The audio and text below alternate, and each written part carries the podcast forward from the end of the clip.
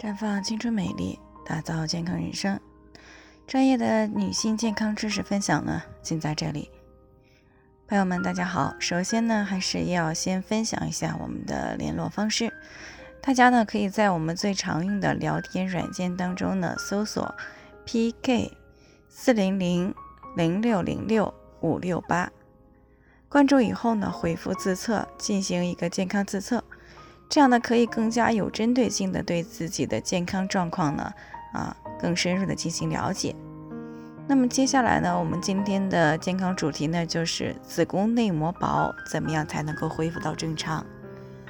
听众小杨呢过来咨询，说自己呢今年二十五岁了，马上呢也快要结婚了，平时呢月经挺规律的，就是月经量特别少。那前些时候呢，去医院检查说激素水平有些低，子宫内膜呢也有些薄，啊，可能和她半年前流产手术以后没有好好休养有关系。那当时呢，她觉得自己太年轻，那么做了无痛人流手术以后呢，也没有太大的感觉，该上班还上班，该熬夜还熬夜，甚至呢有时候心情不好的还要会喝一点酒，那饮食上呢也是非常的不规律。那么现在结婚了，月经量却这么少，她才有点后悔当初没有好好的去养一养身体。所以呢，她现在想知道怎么样才能够让子宫内膜的厚度恢复到正常。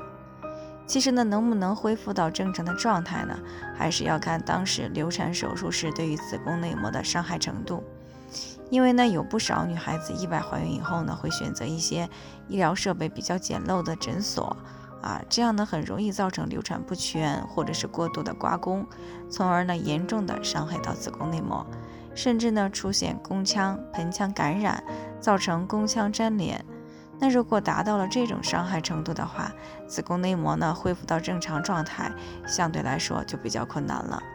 那当然了，还有一种情况呢，就是手术过程很顺利，术后呢也没有发生感染，只是没有好好的去休养。啊，气血呢和卵巢功能没有及时的恢复，才造成了子宫内膜有些薄。因为子宫内膜的增殖增厚呢，都是在卵巢分泌的激素作用之下进行的，而且子宫内膜呢也是由气血转化而来。那么流产时流失了大量的气血，也伤害到了卵巢的功能。所以呢，如果流产以后没有及时的恢复气血和卵巢功能，那么就会影响到子宫内膜的恢复。那对于这样的子宫内膜薄，多数情况下呢，只要坚持补气血的同时养护卵巢，那么一般呢还是有很大的概率可以恢复到基本正常的状态的。那目前临床上改善子宫内膜薄的方法呢有很多种，比如说补充雌激素，宫腔内呢啊灌注这个呃富有血小板、血浆、中药或针灸等。有研究显示呢，在改善薄型的子宫内膜当中，口服雌激素呢可以明显的增加黄体中期子宫内膜的厚度。不过呢，阴道局部应用雌激素比口服的改善的效果呢是更为明显的，但是呢它有一定的副作用。那宫腔内呢灌注富血小板血浆呢是近年才有技术的。啊，新鲜的全血离心以后呢，获得的血小板的浓缩物，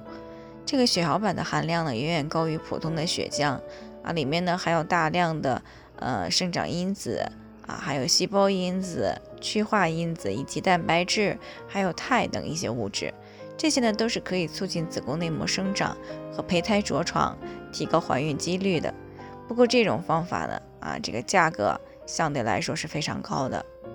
那除此之外呢？另外有研究显示，针灸刺激、盆底肌肉的锻炼以及局部的热敷呢，也可以降低子宫血管的阻力，啊，增加内膜的血液循环，有助于增加子宫内膜的厚度。另外呢，还可以通过滋养卵巢，调节这个下丘脑、垂体、卵巢轴的内分泌活动，促进雌激素对于子宫内膜增殖的作用，从而呢，提高子宫内膜的厚度。但是由于每个人的情况不同呢，具体要采用什么样的改善方法，还是需要综合评估的。那最后呢，啊，还是要给一些这个年轻的女孩子呢几句这个忠告：子宫内膜呢是滋养孕育生命的地方，那与事后的修复相比呢，减少不必要的宫腔内操作，保护好子宫内膜不受到损伤呢，相对来说更加重要。那今天呢，我们就暂时谈到这里。有任何疑惑呢，都可以联系我们，我们会根据您的情况呢，做出专业的评估，然后呢，再给出个性化的指导意见。那最后呢，还是希望大家都能够健康美丽永相伴。我们明天呢，再见。